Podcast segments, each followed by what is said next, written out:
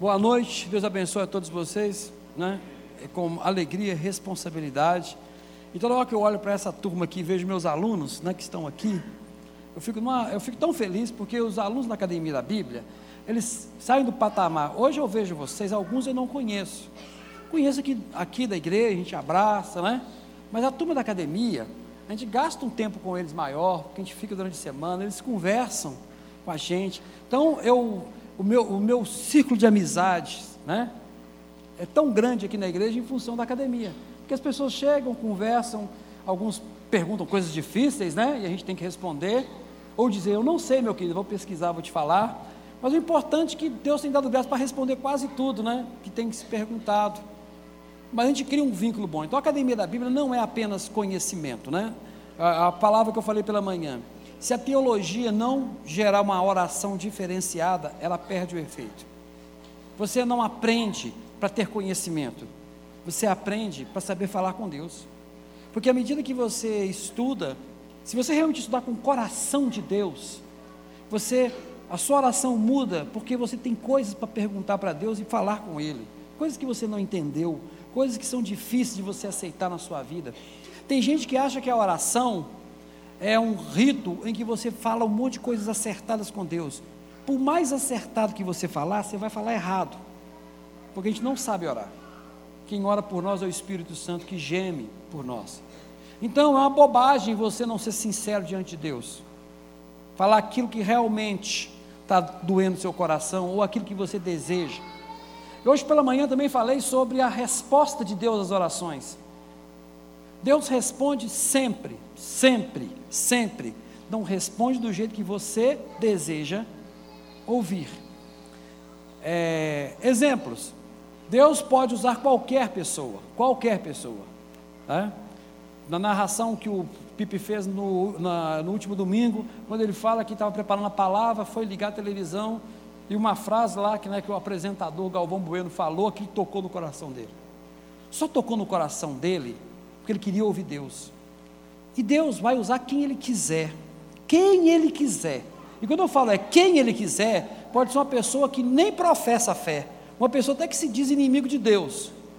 Deus vai falar na boca dele para você. Sabe por que ele vai falar na boca de qualquer um? Porque o nosso Deus não fica dentro de uma caixinha que você controla.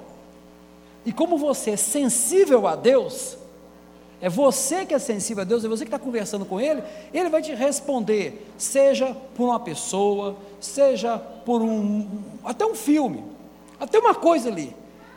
Porque Deus, quando quer falar com você, Ele não vai medir esforços. Muitas vezes uma tribulação que você passa é a resposta de uma oração sua. E vem uma tribulação, e vem um livramento, e aí realmente você entendeu o que, que Deus conversou com você. Então, na hora, a gente pensa que a oração é: eu estou falando, mas eu nunca ouço esse Deus me responder. Você tem que estar sensível à resposta dele, porque ele responde de várias maneiras. A oração não é unidirecional. No momento que você se põe a orar, Deus vai te responder. Talvez não seja o que você quer ouvir, mas que ele te responde, ele te responde. Lembra de Jó? Deus respondeu a oração de Jó uma oração louca. Eu gosto demais do livro de Jó, foi um dos livros que eu estudei bastante com a comunidade, com outras comunidades, né? Estudei meses esse livro. O livro bonito e o livro em que as pessoas falam bobagem de Deus. Falaram tanta bobagem de Deus que Deus tem que mandar lá eles fazerem um sacrifício porque eles falaram muita coisa errada dele. E está escrito na Bíblia, tá? Mas ali foi importante porque você, o que você fala, Deus ouve e Deus responde. Quero deixar isso para vocês, né? Bem, nós estamos diante da finalização de Efésios, e para aqueles que não acompanharam todas as pregações, para aqueles que são novatos, esses que são os nossos visitantes, né? Para que você não se perca na exposição, vamos passar rapidamente tudo o que aconteceu até agora, porque as pessoas olham para a Bíblia, imaginam que a Bíblia é um livro assim, de repente ah, estou a fim de escrever sobre luta espiritual, batalha espiritual. Aí o apóstolo Paulo começou a escrever o capítulo 6, verso 10. Não. Isso é uma carta de um pastor que ama suas ovelhas e sabe que elas estão numa, numa encrenca, num problema. E ele vai escrever. Então, tudo que ele está escrevendo está ligado, tá bom? Não tem nada solto. Não tem nada solto. Você não pega um versículo de uma carta e estabelece ele como doutrina sem olhar se a carta inteira está em consonância, está em acordo com aquilo que está escrito. Então vamos entender. Paulo começa no capítulo 1 dizendo: Eu, eu sou apóstolo dos gentios, separado para anunciar esse ministério. É, deixa eu voltar aqui, queridos. Perdão. A eleição. Ele começa lá no primeiro capítulo com uma eleição. Ele diz que nós somos eleitos e predestinados, né? Judeus e gentios por Cristo Jesus e o poder concedido sobre todas as potestades. Ele vai dizer o seguinte: gente, eu estou sabendo que vocês estão brigando entre um e o outro. Tem judeu achando que é melhor do que gentio, e tem gentio achando que não tem parte com Deus ou que é melhor do que os judeus. Ei, ei, isso é perigoso, tá? Se vocês se dividirem achando isso, nós vamos ter vários problemas. Porque todos nós, tanto judeus quanto gentios, fomos escolhidos por Deus desde a fundação do mundo, somos eleitos, predestinados. E aí essa palavra é forte para nós, mas é isso que está escrito lá, não posso falar outra coisa. Então vocês são de Deus, porque Ele preparou um plano maravilhoso. E é engraçado que nós cantamos isso desde a hora que eu cheguei, estão cantando sobre o poder, sobre o domínio, sobre a graça, sobre o cuidado, sobre o amor. A gente canta, a gente fala, a gente canta muito e pensa pouco no que canta. Mas nós cantamos o tempo todo essa mensagem de Paulo, tá? O que eu estou pregando aqui, vocês, todos nós cantamos em, em harmonia aqui, em, em concordância. Capítulo 2, ele fala que os gentios estão debaixo das potestades, com as vidas sujeitas ao pecado. Viu que a palavra potestade vai aparecer muito, quatro vezes. Ele diz então que aqueles que estavam, que antes de conhecer Jesus, olha, antes de conhecer Jesus, as potestades te influenciam. Potestades, força do mal, mas como que isso acontece? Eu falei uma. Quando o diabo, no capítulo 4 de Mateus, fala para Jesus: Tudo isso aqui me pertence, tudo é meu. Se você me adorar, eu te entrego. Está sendo, todo mundo lembra, né? Primeiro, o diabo é mentiroso, porque nada é dele. Ele não tem nada, ele não tem nem o poder você fica assustado. Porque lembra da passagem quando Jesus vira para Herodes e Herodes começa a falar com ele em João: Ei, como é que tá? Mostra um sinal, fala alguma coisa, porque eu tenho o poder de tirar, né? Não, espera aí, você não tem poder nenhum, não, porque o poder que você tem foi Deus que deu. Então você não tem poder, é um poder concedido. Mas entre linhas, eu estou aqui porque Deus quer que eu esteja aqui, e você vai ter poder sobre mim porque Ele permitiu. Ponto. Você não tem poder. Mas quando as pessoas estão no pecado, elas vão pecar porque o salário do pecado é a morte, a nossa natureza é pecaminosa. E aí acontece uma coisa muito interessante. Eu também citei hoje pela manhã, quando você pega o filme da, da Mulher Maravilha, né? quem não assistiu, desculpa aí pelo spoiler. Aí tem um, tem um minutinho, tem um, uma passagem lá que o antagonista, né? Do filme, ela é a protagonista, o antagonista, o grande vilão lá, ela está em batalha com ele e fala assim: Você corrompeu os homens, você está trazendo mal sobre eles. Ele fala assim: Epa, eu não. Não fui eu que, que matei, não. Foram eles. Eu simplesmente dei as opções. Aí de repente começa as cenas do filme aparecendo quando as pessoas estão preparando, maquinando né, para a guerra e querendo destruir, e de repente ele só sopra. Aí uma folha cai assim e os caras veem uma fórmula secreta para matar alguém, alguém que. Ou seja, eu apenas apresentei as possibilidades. Outro filme também que fala muito e fala correto. Eu falo assim, tem roteiristas que sabem mais né, dessas coisas do que os cristãos. Né? Os cristãos parece que não leem Bíblia, os roteiristas leem porque eles pegam, a, eles têm a pegada certa. Aquele tem um filme muito conhecido, Advogado do Diabo, quando né, aquela situação toda é, é apresentada e o cara se livra, mas no final ele cai por causa do orgulho. A escolha de quem? É dele. Eu apresento as possibilidades. As potestades, o tempo todo, apresentam possibilidades e sopram, mostram vantagens, mentem e o homem que é naturalmente pecador, vai. Mas quem é o responsável pelo pecado? É o homem. Porque o diabo já está condenado. Começou no jardim do Éden. No Apocalipse fala que ele era o dragão que foi lançado na terra. E eu falo, eu quero falar até isso antes para poder preparar mais um pouco. Se você perceber, Deus nem gastou tempo em brigar com o diabo, porque não, não existe briga de Deus com o diabo. Ele mandou Miguel. Você, ele não gastou tempo com o diabo, ele não, não existe isso, porque ele é Deus, e nem Jesus. Quem foi lá combater foi Miguel. Um. E, e diz assim, em Apocalipse: Ai dos moradores da terra, né? Porque o dragão caiu e agora está. E ele está na terra, furioso, porque seu tempo é curto. Curto. Ele já foi vencido. E ele sabe que os dias estão contados. Eu estou falando isso porque nós vamos entrar num capítulo que, é que ele é utilizado de forma equivocada para né? e é apresentado como base de uma doutrina muito perigosa dentro da igreja.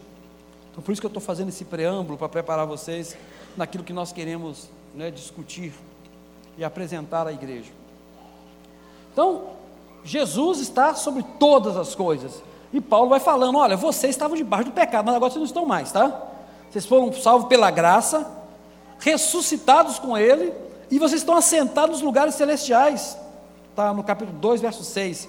Não há mais separação de judeus e gentios. Isso é o capítulo 2. Olha que legal. Você está sentado no céu, irmão? Porque Paulo diz que sim. Lugares celestiais. Como é que eu posso estar em lugar celestial? Paulo vai trabalhar no princípio da embaixada. O que, que ele entende é que o reino de Deus já está. Onde a igreja está reunida, dois, três reunidos em seu nome, é uma embaixada, é céu. O Douglas usou de uma forma maravilhosa, né?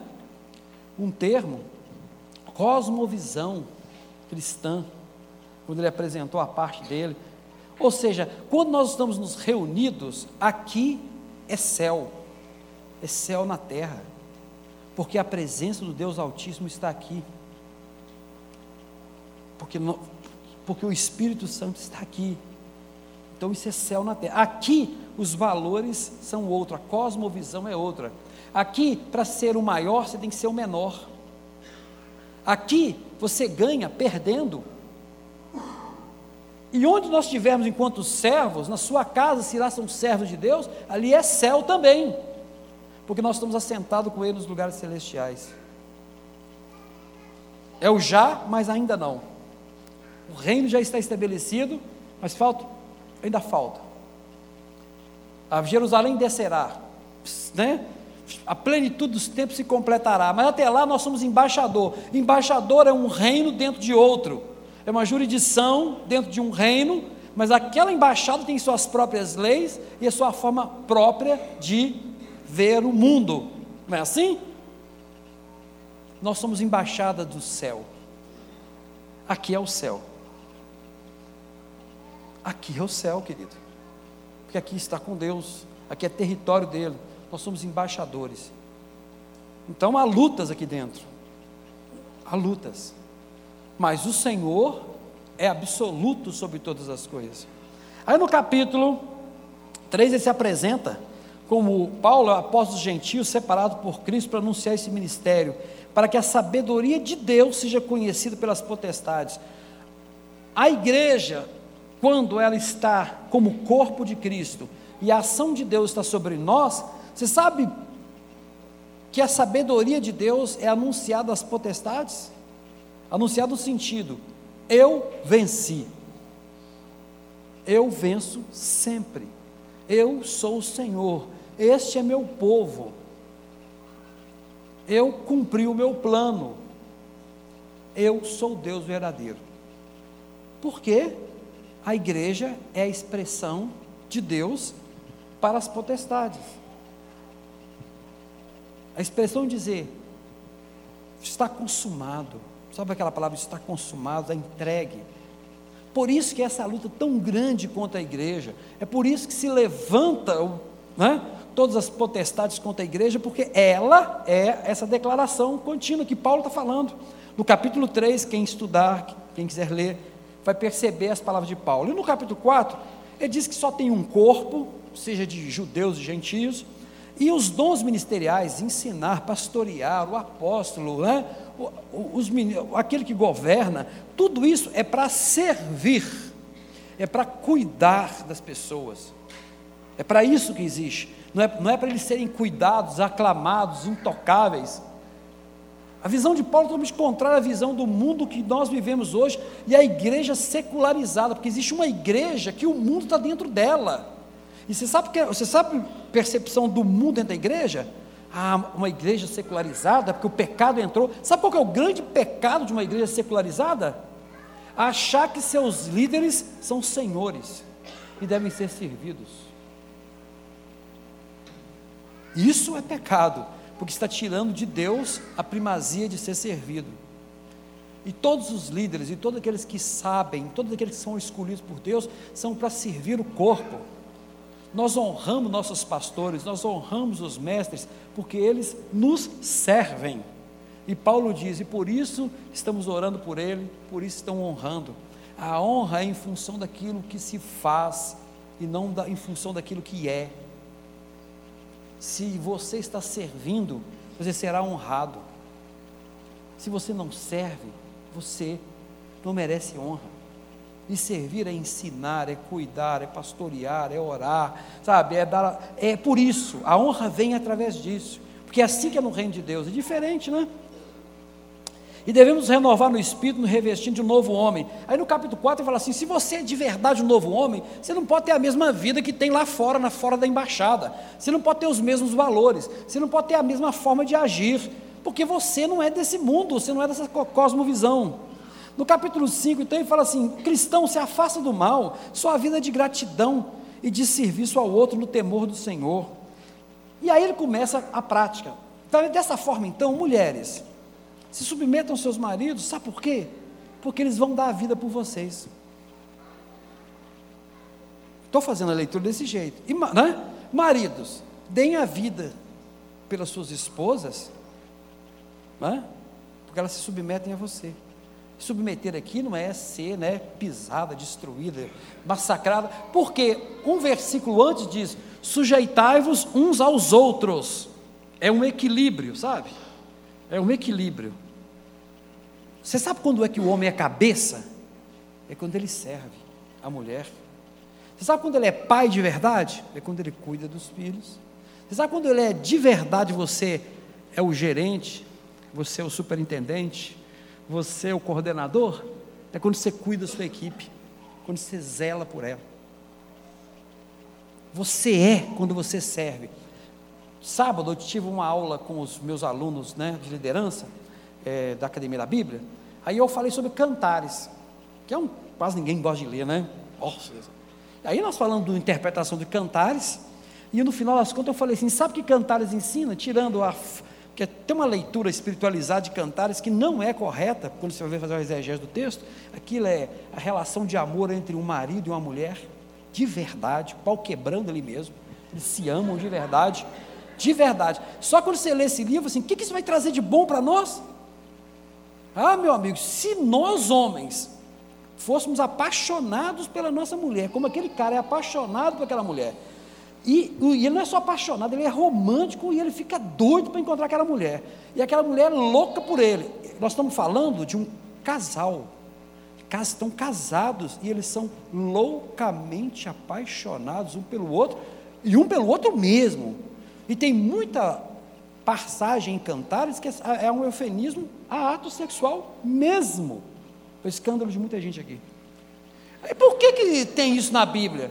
Eu um dia eu falei assim, cara, se Deus, em Deuteronômio, na lei, cuidava do excremento no tempo de batalha, leva uma pazinha, porque se você fizer alguma coisa, né, tem que tampar. Se Deus era preocupado com isso, Ele não vai preocupar com uma das coisas maravilhosas que Ele fez, né, no casamento, que é o ato sexual, que nasceu antes da queda, Deus deu para o homem, antes que ele caísse, você acha que ele não ia cuidar de você nessa área? E se os homens aprendessem a ser apaixonados e conquistar suas mulheres, e elas, né? E, e, qual que é a contrapartida? Elas ficariam loucas por nós. Eu vou dizer assim: não precisa de terapia de casal, não precisa de encontro de casal, não precisa de nada, só precisa cumprir a Bíblia. Vai lá em Cantares e aprenda a amar sua esposa e vice-versa. Você vai ver como é que resolve os seus problemas. Não é assim? É porque nós não somos, os homens perderam, deixaram de ser apaixonados. Ah, depois que casou, casou, né? Acabou. Não é assim? Já está conquistado mesmo. Não é assim? Conquistou mesmo. Eu não sei o que estou falando, Deus sabe por quê. É, é, não, porque eu não falei isso de manhã, sabe, querido? Eu não falei de manhã isso. Eu não falei de manhã isso. Mas eu estou falando assim, essa beleza de Deus é um Deus completo que cuida de nós em tudo, né? Em tudo. Então ele fala, então mulheres, se submetam aos seus maridos, porque eles vão dar a vida para você. Qual mulher que não vai dar, né? Qual mulher que não vai querer se entregar a um homem que dá, dá a vida, velhinho? É. Você sabe quando, onde que Adão falha? Porque na hora que Deus perguntou, quem te fez saber que você estava nu?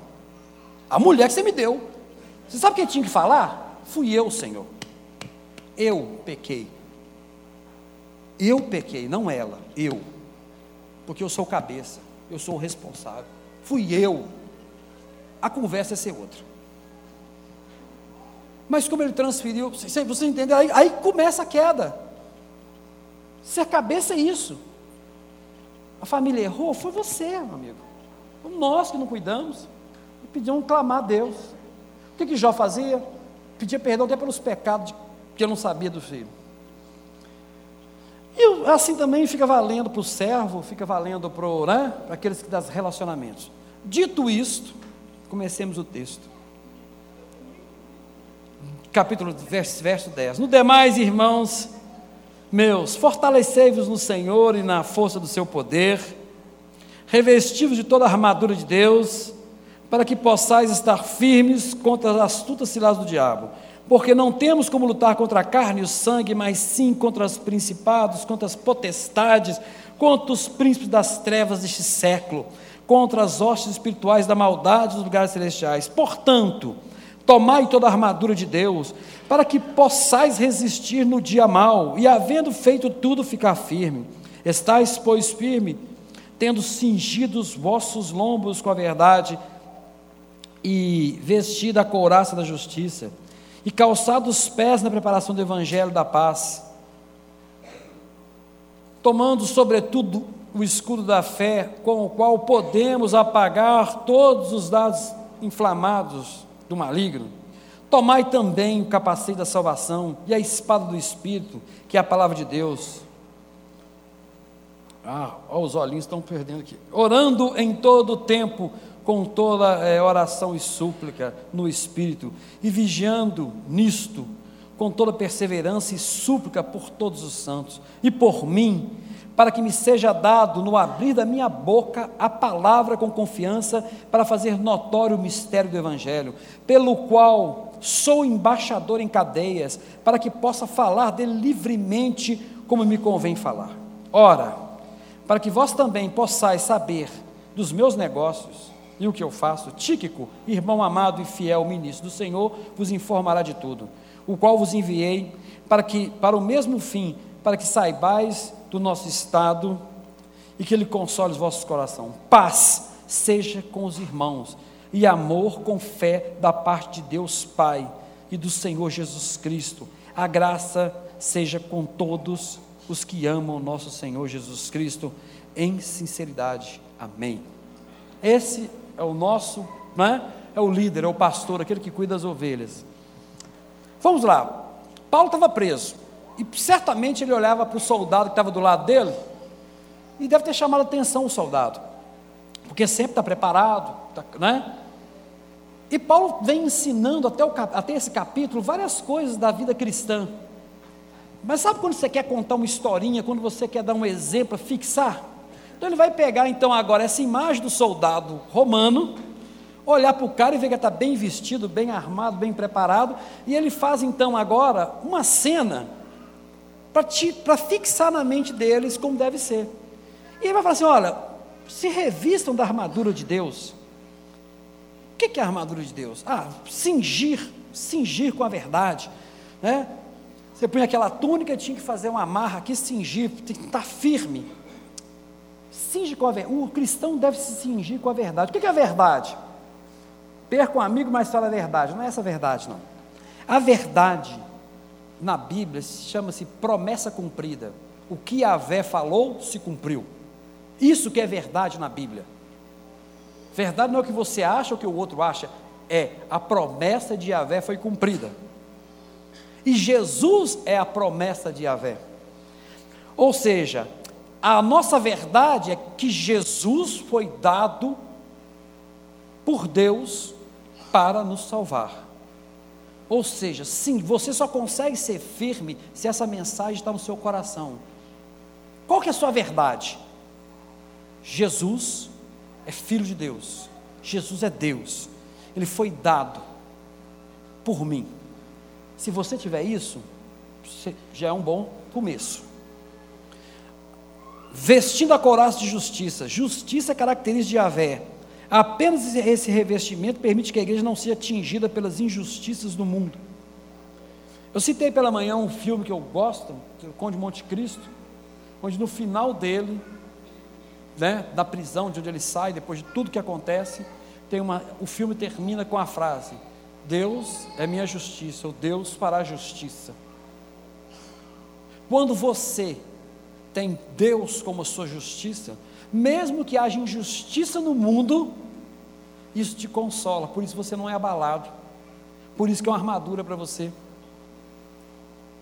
Porque apesar das injustiças do mundo, apesar das injustiças sociais, Deus é a minha justiça. Lembra aquela cena em Apocalipse daquelas pessoas que estão debaixo do altar, mortos, né, os mártires? E vem uma voz assim: Olha, aguardai o tempo dos seus irmãos que vão se completar, porque o Senhor, né, está, ele vai pagar por esse sangue, ele não vai deixar isso que aconteceu com vocês impune.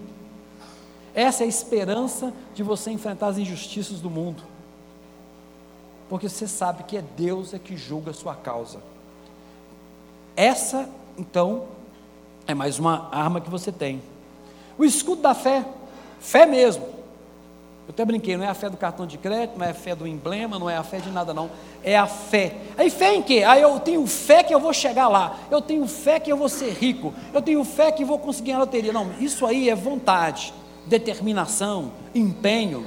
E tem gente que tem, chega no lugar, tem gente que empenha, tem gente que determina uma coisa, cara, e não tem nada que tire daquela linha e o sujeito consegue as coisas. Característica humana é de importância na sociedade, você pode ter isso, mas isso não é fé, não, filho. Você sabe o que é fé? A fé é você acreditar que Jesus ressuscitou. Você sabia disso? Porque para você acreditar que Jesus ressuscitou é só pela fé. O único povo no mundo que acredita em ressurreição somos nós. A fé de Deus te possibilita crer que Jesus ressuscitou e está à destra de Deus. É por isso que ele fala que a fé é um escudo. Porque essa fé vai te segurar a onda contra a filosofia de Nietzsche, contra o pensamento de Darwin. Essa fé vai te segurar a onda contra qualquer pensador, né, que não seja meta, da metafísica e que não acredita que Deus exista, ou qualquer outro pensamento, qualquer cogitação, porque você crê no Jesus ressuscitado. Mas somente Deus pode dar essa fé. Isso é dom dele. Você crê que, porque a fé é um dom está escrito em Gálatas. Um fruto. E aí eu te falo com você: você crê em Jesus ressuscitado? Porque a prova de que você tem fé é se você crê na ressurreição de Jesus. O resto é força de vontade, determinação e empenho, que é uma característica humana, são características positivas, tá bom? Mas aqui nós estamos falando de fé bíblica. A fé bíblica é esta: o maior desafio para a igreja é acreditar na ressurreição de Jesus, e é só através da fé que você consegue. Por isso que ele fala: se você crê, se você tem fé, né, a sua mente não será contaminada por nada que fale ao contrário, porque você crê no ressuscitado. O ressuscitado era muito louvado, queridos, na época da na igreja do primeiro século. Para eles, eles nem falavam da cruz do Calvário, não. Eles falavam da ressurreição o tempo todo. É isso que sustentou a igreja, as perseguições, a ressurreição de Jesus, e não a morte dele, você sabia? Quem estuda a história da igreja, o terceiro, até o terceiro século, não se falava da morte de Jesus, se falava da ressurreição. Da ressurreição. Porque imagina que alguém está sendo morto. Por que, que eu vou ser comido pelo leão? Porque eu creio na ressurreição. Eu creio que ele morreu também, mas o que faz ele enfrentar o leão, o que faz ele enfrentar a morte, é a crença na ressurreição. Capacete da salvação, a espada do Espírito.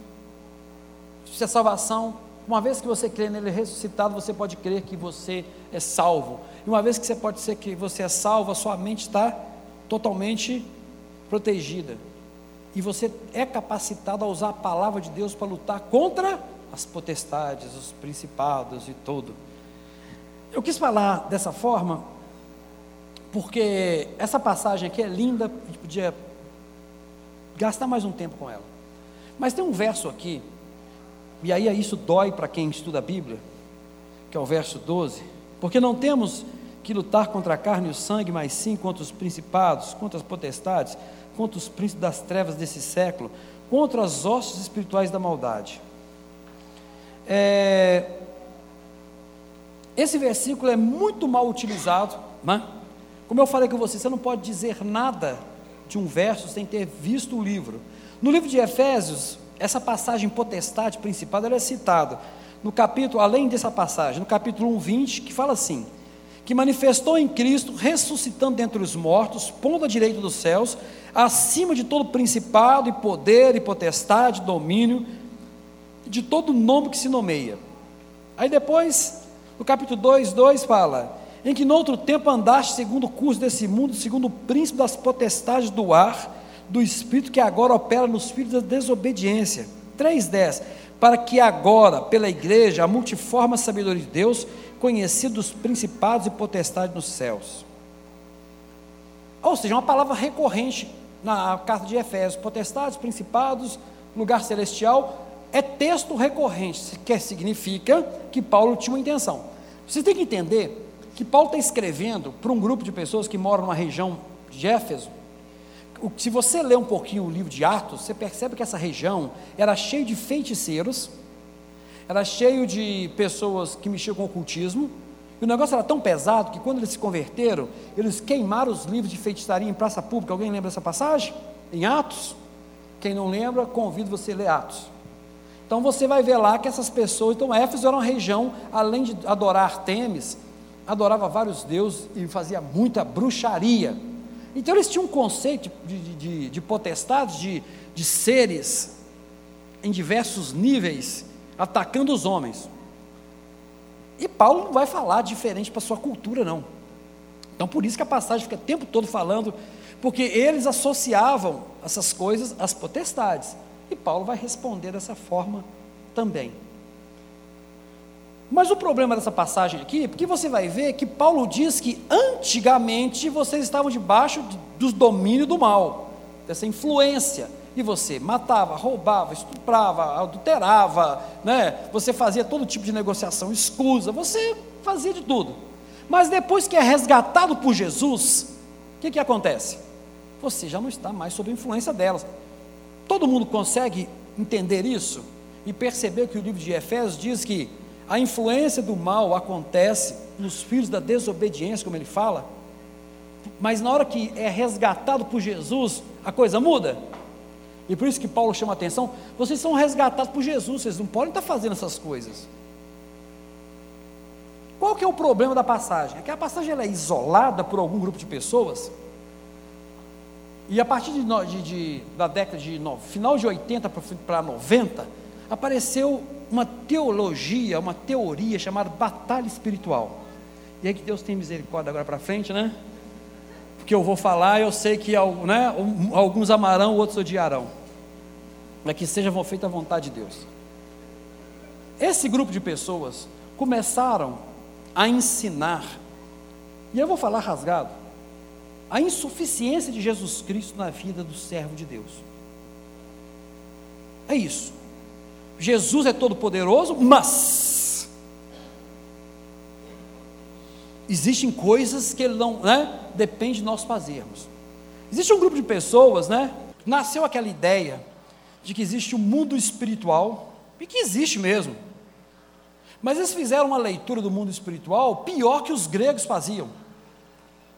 Tá? Pior que Platão faz, fazia, ah, não está vivo, fazia. Mundo das ideias, né? Mimes e catarse. O que você faz no mundo das ideias acontece no mundo material. Mas isso é espiritual, Cléber? Não, filho, isso é platônico. Você se deu mal, isso tem nada de Bíblia. A Bíblia não ensina isso, não, tá? O que é feito no mundo espiritual vai conseguir no material. Não está escrito na Bíblia. Eu te desafio a me mostrar com contexto isso. E não é arrogância minha, não. É porque não tem mesmo. Não tem. Você vai ter um versículo ali, você tem que dar uma apertada no versículo, uma apertada boa, para ele suar o que está falando. Essas pessoas que admitem o conhecimento, que o conhecimento sobre os espíritos territoriais se baseia principalmente na sabedoria popular sobre o assunto. Que falam, né? Você viu aquele, aquele negócio? Cada país tem um demônio, cada bairro tem um demoninho, cada rua tem um. Para eu poder pregar o evangelho para uma pessoa, eu tenho que ir lá e amarrar o demônio daquela região, saber o nome dele, eu tá rindo, mas isso mesmo. Tem que saber o nome daquele demônio, eu tenho que fazer um trabalho, é quase um, é um despacho gospel. Eu tenho que chegar, saber, amarrar o bicho para poder pregar para a pessoa ouvir. Porque quando eu prego a pessoa não se converte, porque o demônio daquela região não foi tratado. Cara, isso não está na Bíblia. Eu não sei que Bíblia que ele leu. Aí essas pessoas aqui dizem que aprenderam isso, sabe com quem? Na hora que estavam mandando o diabo embora. Você já viu, alguém já viu na, na, é, naqueles rádios mais antigos, ou terceiro? Demônio, você gosta da Assembleia de Deus? Não gosto. E da Igreja Batista? Não gosto. Já viu isso? Já viu essas entrevistas com o demônio, que ele vai dizendo qual igreja que ele gosta, qual que ele não gosta? Se, se Satanás, que é o príncipe de todos os demônios, mentiu para Jesus dizendo que o mundo era dele, que ia dar, aí você acha que esses demônios não mentem para os caras, não. E tudo que eles usam é baseado única e exclusivamente em entrevista com o demônio, ou pais de santo, ou pessoas que se envolveram em ocultismo e se converteram, e em vez dessas pessoas esquecerem tudo de mal que fez na vida, traz todo esse conhecimento perverso, apresenta para a igreja, o cara vai e me faz uma doutrina de territorialidade. Ah, mas porque você esqueceu que tem o príncipe da peça que impediu Gabriel de chegar ao coração de Daniel. Uma passagenzinha, uma passagenzinha, num livro apocalíptico, que você tem que aprender a ler Apocalipse, que tem uma estrutura própria se ler. Né? Um, uma passagenzinha na Bíblia, e o sujeito diz que isso significa que todas as regiões da terra tem acontecem isso. Ele nem lê o texto, ele nem entende o texto de Daniel para poder levantar uma teoria dessa. Mas tudo bem. Aí não para por aí a insanidade. Aí tem outro que me fala o seguinte: que um crente pode os espíritos malignos podem ser transferidos para o crente. Sabe como? Se você viver numa cidade onde os espíritos dominantes seduzem os crentes, me diz qual cidade que não tem demônio? Não é assim? Qual cidade que não tem pecador? Qual cidade que não está sob. Então, se você chegar lá de uma cidade muito. Talvez está falando disso porque ele acha que determinadas cidades dedicadas a santos são mais pecadoras ou mais dominadas pelo demônio do que outras cidades. Meu amigo, enquanto tiver o ser humano ali dentro, ouvindo as insinuações de Satanás no seu ouvido, que são as setas, né? Enquanto tiver isso, qualquer lugar que você tiver, você pode. Agora, eu, eu teve uma, uma, filha de um amigo nosso aqui da igreja que foi para Luxemburgo, Luxemburgo, e diz que lá, assim, o padrão, sabe, de vida é excelente, os problemas que a gente tem aqui de saúde, educação, essas estranheiras de terceiro mundo, tem nada. Mas lá tem uma ponte do suicídio. Tem uma ponte lá que, de repente, a pessoa vai lá, sobe a ponte e pula. E é um monte. E os caras recebem dinheiro do governo, a, a, a licença maternidade paternidade dois anos.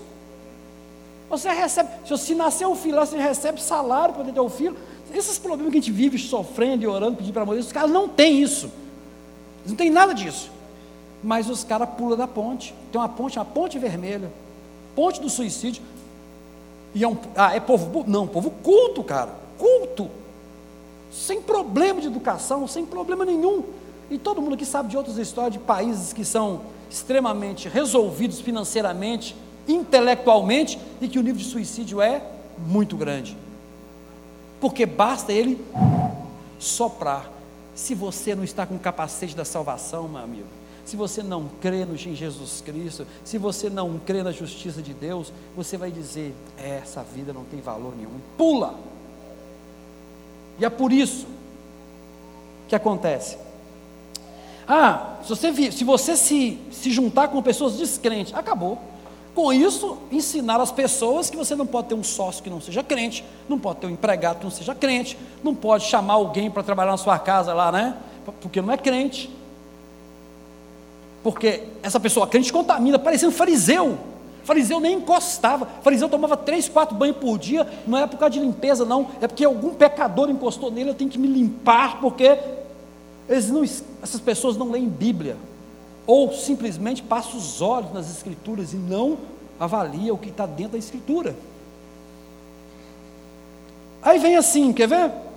Se você tiver. Aí fala, ah, se você assistir fita de cinema, de vídeo que expõe pornografia, violência, isso é ruim para a vida de qualquer um, mas isso não diz que o demônio vai entrar em você porque você está assistindo, né?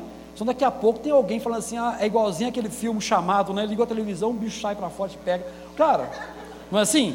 É o que os, eu fico pensando que batalha espiritual, parece que o sujeito assistiu Constantino antes da gente e fica ensinando esses troços na igreja. Porque se você pegar a Bíblia, a Bíblia mesmo, eu desafio, eu sei que tem irmãos aqui, tem mais velho que eu, que já leram a Bíblia toda. Eu já tive o prazer de lê-la várias vezes. E eu sei que vocês leram, eu não vou constranger ninguém e perguntar quem fez isso, não. Não é assim. Mas quem leu a Bíblia não encontra essa insanidade das Escrituras.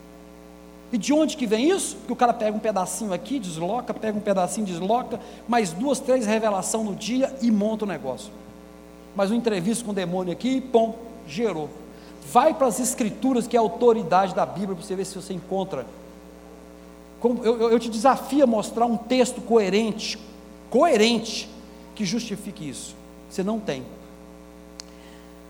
Transferência de espírito de antepassados ímpios, ou seja, se você teve um parente seu que não foi crente, de repente mexia com, com magia negra, mesmo o sangue de Jesus tendo te lavado, mesmo tendo sido resgatado, você tem que fazer um trabalho espiritual, né? Para que você quebre essa maldição. E quantas pessoas, hoje de manhã, quando eu falei isso, chegou muitos irmãos, aí teve irmãos que falaram assim, nossa, você tirou um peso da minha consciência. Assim, graças a Deus gente pensando que é menos crente, gente pensando que é fracassado na vida, porque teve um parente que não pediu perdão, que não fez isso. Se você ler um pouquinho da história da igreja, vai saber que isso já aconteceu lá atrás com outros nomes. De carregar o pecado, carregar o pecado dos seus pais nas, sua, nas suas costas, de seus antepassados. Ah, e a pessoa, e tem gente que se manifestou também, dizendo que a gente desrespeitou os irmãos que acreditam nisso, falando dessa forma. Eu já vi, eu tenho visto tanto casamento destruído, tanta gente arrasada ao longo da, da fé, por causa de ensino dessa natureza. Eu te falo assim, não, cara, você me desculpa, mas eu tenho que continuar, porque tem muita gente que precisa de ser aliviado dessa pressão, nós cantamos, vocês viram os hinos que nós cantamos quando nós chegamos aqui? Tão glorioso é o nosso Deus, nosso exaltar. A gente exalta um Deus maravilhoso e depois põe ele, encosta ele de lado e fica submisso à vontade do diabo? Esse Deus Todo-Poderoso não é capaz de cuidar de mim? É isso que nós estamos falando. Ah, e se você encontrar um pastor que de repente é um adúltero, você não sabe, e ele limpou a mão, e depois você descobre que ele é um pecador, meu filho, pode procurar um trabalho, porque senão você está com um demônio. Como que a bênção fosse de mim? Você acha que eu tenho alguma coisa para dar? Se você for abençoado nesse dia, não fui eu não, querido. É porque Deus usou as minhas falhas, né, o meu discurso, mesmo cheio de erro, e foi lá e invadiu seu coração. Não é o pregador que te abençoa. Porque se tiver só eu aqui, Deus vai ter que falar, porque ele precisa falar com você. Então é por isso que ele fala, não é por, por minha causa. Mas, oxalá, isso está na Bíblia, tá? Isso não é nada de espiritismo, não. Oxalá, né? Se você ler lá o salmo, você vai descobrir que eu não seja apenas instrumento de Deus, mas que eu seja filho. Que se você não sabe, Nabucodonosor é chamado de instrumento de Deus. Asa, é, o rei da Síria que perseguiu Israel foi ungido por Deus. Jeú, que matou um monte de gente, foi ungido por Deus, bacana. E tem um tanto lá. Queira ser filho de Deus. Ser filho de Deus é o maior presente que você tem na vida. Filho de adoção.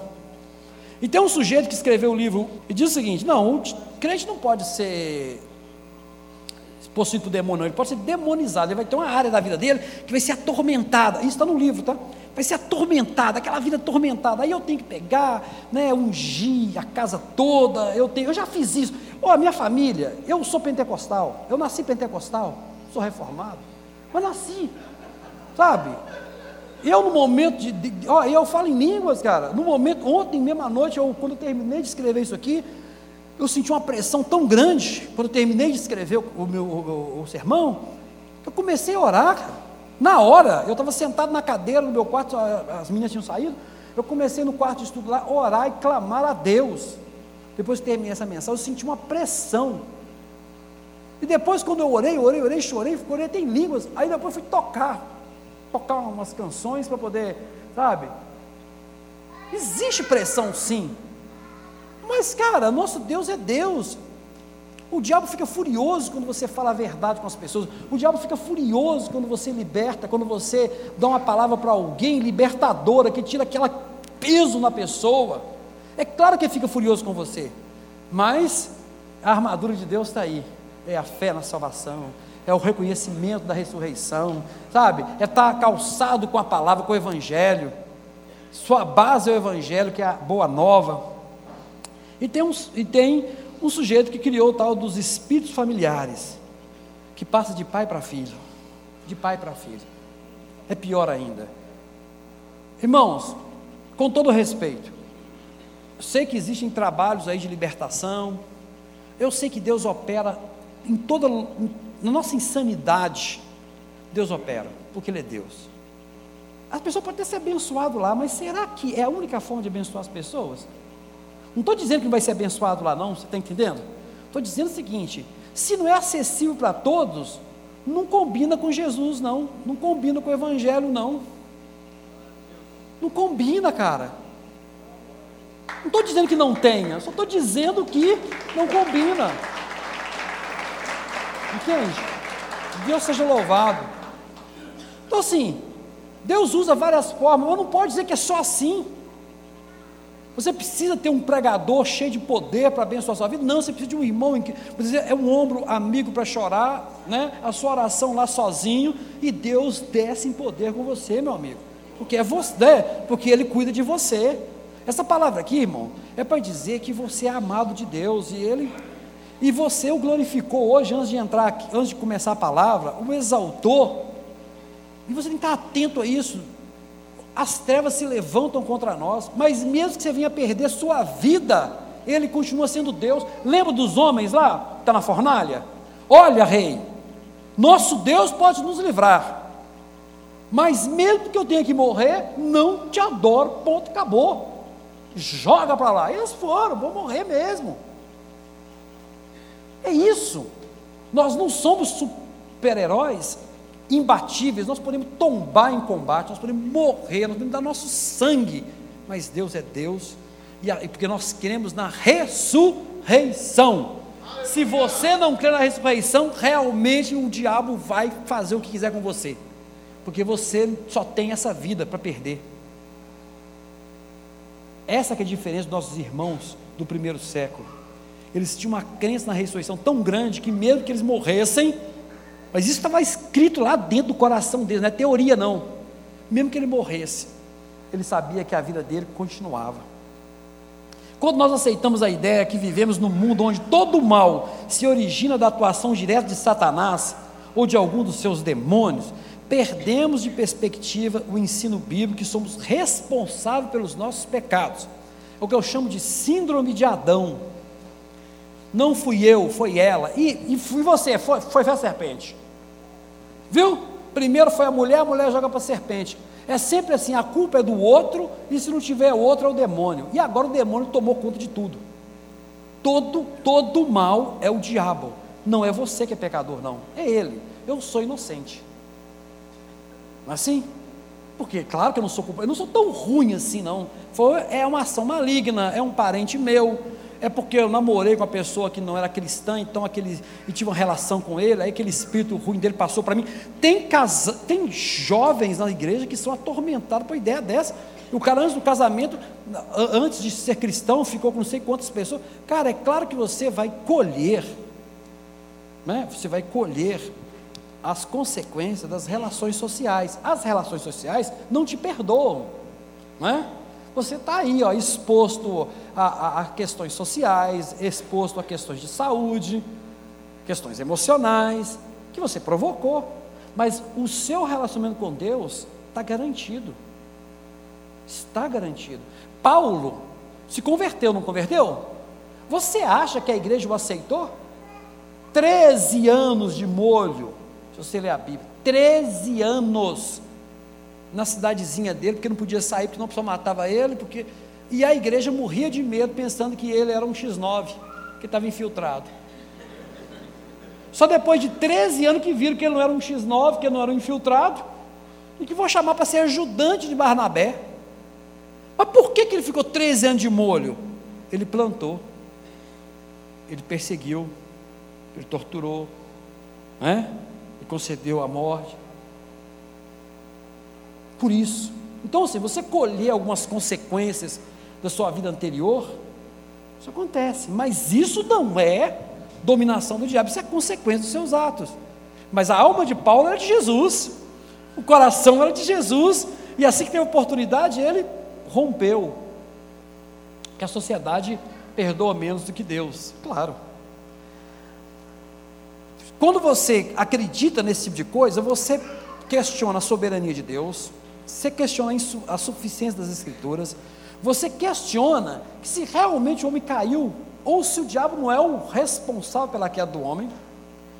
Então você não aceita que você é tão pecador assim. E se você não é pecador, você não precisa de Jesus, não. Quando você acha que você é bom, velho, você não precisa de Jesus. Você não precisa de um Deus quando você é o cara legal, ou quase legal, ou quase crente. Para quê? Eu sou bom. Se eu cair foi porque, ou seja, Olha, se tirar o demônio da jogada, é claro que eu vou ser bom. Alguém já pensou assim? Por que Deus não tira o demônio e deixa de numa boa? Eu adoro esse tipo de coisa, porque a Bíblia já responde. Alguém já viu aquela parte do milênio? Você já viu como é que é uma ironia o milênio?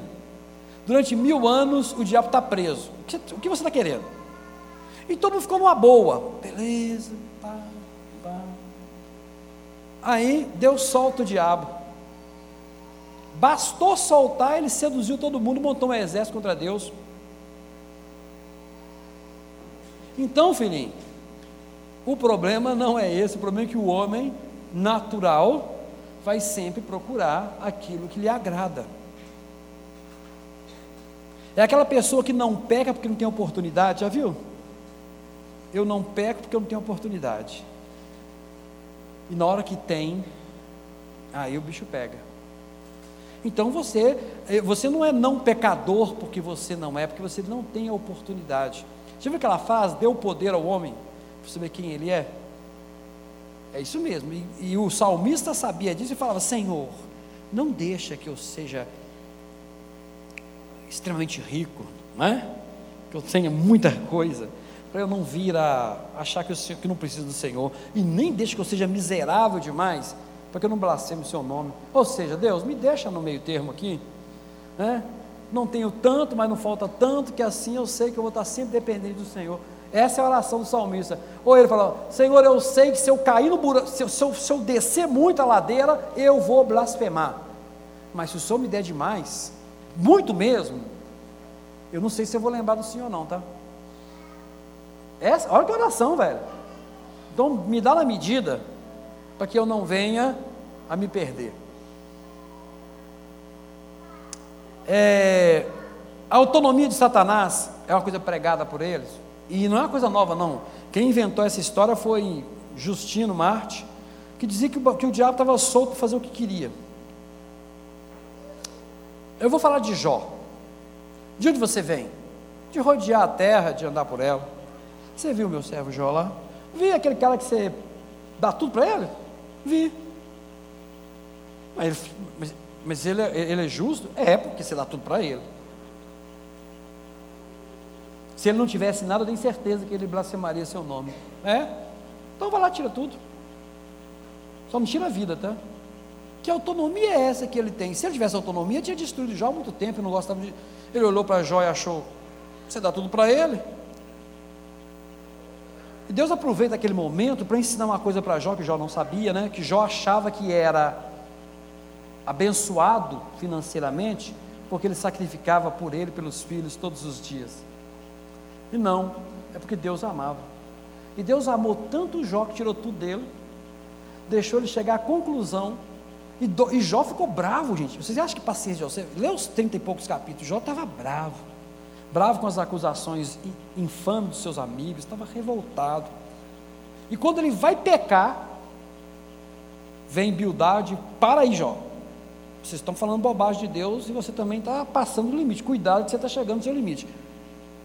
Depois de Bildade falar, Deus aparece e chama-se, ô Jó, vem cá. Ô oh, Senhor. Você pensa assim, se fosse a turma da guerra, batalha espiritual, falava assim, eles interpretar o texto desse jeito.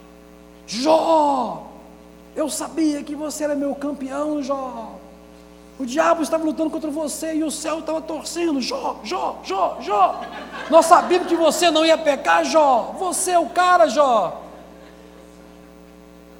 Parabéns, você deu conta, rapaz. Toma aqui sete vezes mais.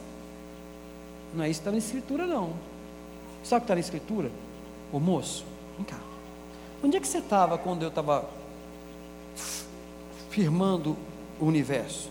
Colocando as coisas nos lugares. Onde você estava? Quando eu estava colocando o sol, as estrelas, construindo o universo, onde é que você estava, Jó? Ô Jó, você gosta de ser um bom pastor, né, Jó? Você gosta de, de ovelhas, e elas fogem de você, né, Jó? Você consegue controlar suas ovelhas, Jó? Né? você tem que ficar cuidando. Você sabe quais são as minhas ovelhas, Jó? São as cabras monteses, aquelas que ficam lá no alto, que ninguém consegue pegar. O meu gado é esse. Você, go você gosta de vaquinha, não gosta, Jó? Você tem muita vaca, não você tinha muita vaca, não tinha? E você gosta de cuidar delas. Você sabe qual que é meu gado, Jó? Os hipopótamos do rio lá. Vocês morrem de medo deles. O Belmonte, hipopótamo são minhas vaquinhas.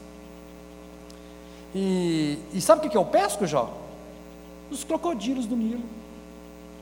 Que você vai chamar de Leviatã em algumas Bíblias aí. É os crocodilos do Nilo eu pego com com meu anzol.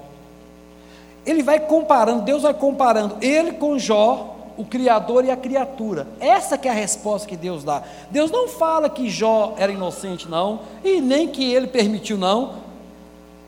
Quando Deus termina de falar essa coisa, você vê a resposta de Deus para Jó, você fica assustado. Quando ele acaba de falar, sabe qual é a resposta de Jó? Jó está com a cabecinha entre as pernas e ô oh, Senhor, olha, tá bom, eu não te conhecia de verdade. Me, me contaram que o Senhor era bom, eu segui meus planos, fiz meu checklist e tem dado certo até hoje. Realmente não te conheço, não, tá? Mas agora eu sei que o Senhor é poderoso, me perdoa. Quem sou eu para perguntar para o Senhor por que, que as coisas estão acontecendo, não é? Nessa hora, Jó saiu de um degrau e pulou para o outro. E Deus fala assim: volta, ô, ô, Ban, vem cá, os amigos de Jó. Vai lá, pede perdão. Vai lá, pede Jó para pedir perdão, que vocês estão no meu caderno, tá bom? Vocês falaram que era mal de mim para Jó o tempo todo. Vocês foram lá, em vez de falar a verdade para Jó, em vez de consolar o Jó, não falou que eu sou um Deus distante, falou que eu sou que eu não me preocupo com o homem, com o barro, que eu sou. Isso tudo é mentira. Vai lá, vai lá e pede para ele interceder. Então eu falo que Jó é um livro bacana, que tem 32 capítulos ou 35 capítulos falando que Deus não é. Você sabia? Tem um monte de versículo em Jó dizendo coisas de Deus que não é verdade. É que está escrito na sua Bíblia. Mas fazia parte do contexto da história, os caras colocarem para fora o que, que eles pensavam que era Deus. E Deus se revela de forma diferente lá na frente. Esse é o seu Deus. Esse é o nosso Senhor. Então o diabo não tem poder sobre a igreja, a não ser que seja permitido. Quando houve a perseguição em Jerusalém, onde os cristãos em Jerusalém tiveram que fugir, você sabe por que, que, ele, que Deus permitiu aquilo? Porque eles estavam super felizes lá dentro. E ninguém saía para proclamar o Evangelho, ninguém saía para falar de Jesus, falar do seu Evangelho. Está ótimo, poder caindo. Oh, glória! Né? Os dons espirituais ali comendo solta. E ninguém saía. Aí teve que ter uma perseguição. Teve a perseguição, jup, espalhou todo mundo. Né? E a coisa começou a andar. Mas ele que permitiu. Quem somos nós para julgar o que Deus faz na nossa vida? Quem somos nós? O diabo é criatura. E ele está, já está condenado. A, a condenação começou no Éden e, e no Apocalipse é confirmado. Ele luta contra a igreja? Ele luta contra nós? Sim. Mas, meu querido, não é fazendo. Sabe como é que você vence? Eu falei hoje de manhã. Sabe como é que você vence o diabo de verdade? Ô, oh, Clélio, com oração e jejum. Jejum é extensão, de, é uma oração do seu corpo, tá? Entenda que jejum é uma oração, só que você está orando com o seu corpo. É sim, mas tem um jeito que precede a tudo isso. Você vence as forças malignas, você vence as situações difíceis, você vence a, a, tudo, executando uma coisa que Paulo vai ensinar: amai uns aos outros. Se tem perseguição, se você vai vencer a perseguição, é amando alguém. Quando eu falo perseguição, estou falando de alguém te perseguir diretamente e você só amar essa pessoa. Não estou chegando nesse ponto, eu estou falando diferente é que toda tribulação, todo ataque do inferno contra a sua vida, estou falando uma pessoa que implicou com você, o ataque do inferno contra sua vida, você vê que as coisas estão dando tudo errado, está tudo dando errado na sua vida. Você fala, nossa, parece que o inferno se levantou contra mim. Isso é um alerta de que tem alguém precisando do seu amor. Ame alguém. E quando eu falo ame alguém, pode ser sua esposa que está sendo maltratado, seu filho que está sendo ignorado, sabe, o seu funcionário, porque isso aqui é uma carta se Paulo faz ligação e diz se fortaleçam, é por causa das relações. Muitas vezes as lutas vêm e nós não fazemos aquilo que Deus quer, e Deus quer que você sirva e ame alguém. Porque na hora que você está em amor com alguém, cuidando de alguém, daquilo que está mais próximo de você, se existe amor, há presença de Deus. E se Deus está na jogada, não tem diabo que apareça, filho. Ah, o restabelecimento de Jó se deu, sabe por quê? Porque em vez dele se vingar dos seus amigos, deixar, vocês aprontaram comigo, na hora que emocionalmente eu estava arrasado, destruído, vocês vieram e acabaram comigo. Não, ele viu que eu tinha errado com Deus, eles também erraram com ele, a Deus, perdoa a gente, né? Está ruim. E nesse perdão, ou seja, ele exercitou amor, nesse perdão, ele teve a sua vida restaurada. Essa palavra do. Porque muitas vezes você quer, como é, que, como é que eu vou vencer o diabo, Clélia? Como é que eu vou vencer? Eu tenho que orar quantas vezes por dia? Eu tenho que fazer quantas correntes? Não, mano, você conversa com Deus o tempo todo. Aqui no texto fala orar e sem cessar, é o tempo todo. Mas não é pela quantidade de oração, pela quantidade de jejum. Acima de tudo, não é uma vida pseudo-espiritual é uma vida de relacionamento verdadeiro. E claro, se você amar seus irmãos, o inferno vai ficar com raiva. E pode até se levantar mais forte ainda que contra você. Mas se você continuar, querido, resistir ao diabo, ele fugirá de vós. E você resiste ao diabo é no amor do Senhor, é no amor do Pai. Meu, você vai orar não é porque você tem uma mandiga, né? repete aquela oração de São Sebastião 50 vezes para o diabo fugir, não é nada disso não, é porque você vai conversar com o Pai, vai derramar seu coração de forma sincera, forma limpa diante dele. E ao derramar seu coração diante dele, você já é resgatado, lavado, crê na ressurreição, você vai ser atingido pelo Pai de forma misericordiosa e poderosa. Queridos, não se submetam novamente ao poderio do, do inferno, do mal, ao poderio né, de Satanás, por, por causa desses ensinos. Retornem às Escrituras, retornem à oração, né? acreditem que vocês são filhos de Deus e não aceitem nenhuma opressão sobre a vida de vocês. A luta existe, mas Paulo já deu o remédio: a armadura, o capacete, a espada, ou seja, relacionamento com Deus.